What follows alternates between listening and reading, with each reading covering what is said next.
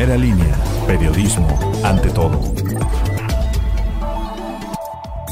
Jueves 18 de febrero, soy Hugo de la Cruz Sánchez, bienvenidos al podcast informativo de primera línea. Agentes de la Policía Estatal detuvieron a Andrés N. alias El Godínez, presuntamente dedicado al robo de transporte de carga a casa habitación y narcomenudeo en la zona de Chapulco. Fue ubicado por los agentes en la carretera federal Tehuacán-Orizaba y se le hallaron 62 bolsas de aparente cristal y una navaja.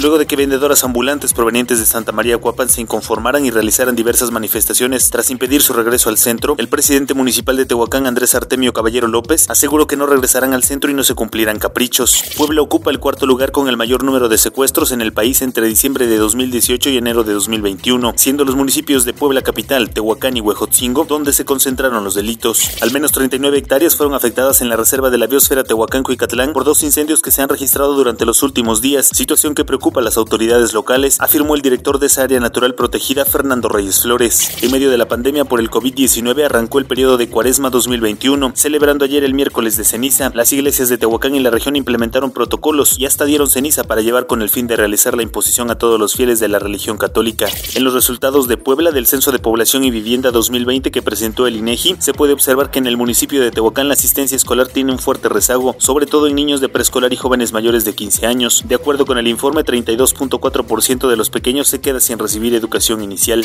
El dólar se compra en 19 pesos y 88 centavos y se vende en 20 con 38. La temperatura ambiente para este día es de 29 grados centígrados a la máxima y 9 en la mínima. Que tenga un muy buen jueves.